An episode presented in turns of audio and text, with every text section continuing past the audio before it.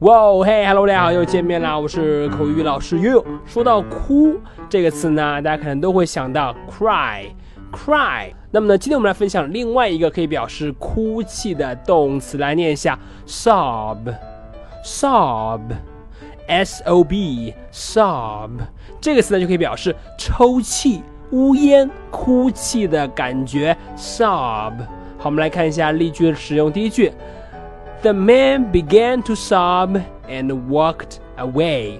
这个男人呢，开始抽泣，开始掉眼泪，然后呢，就走开了。再来一遍，The man began to sob and walked away。好看第二句，Some children often sob themselves to sleep。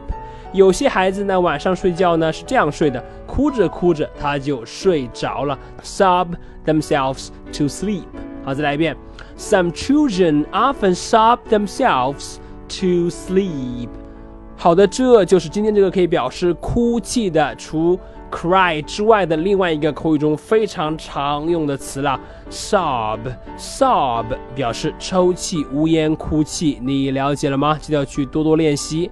好的，那么如果你喜欢岳老师今天关于 sob 哭泣的讲解呢，你可以来添加我的微信，我的微信号码是哈哈猴子这四个字的汉语拼音，哈哈猴子这四个字的汉语拼音。今天就到这里，The man began to sob and walked away。我是 You，See you next time。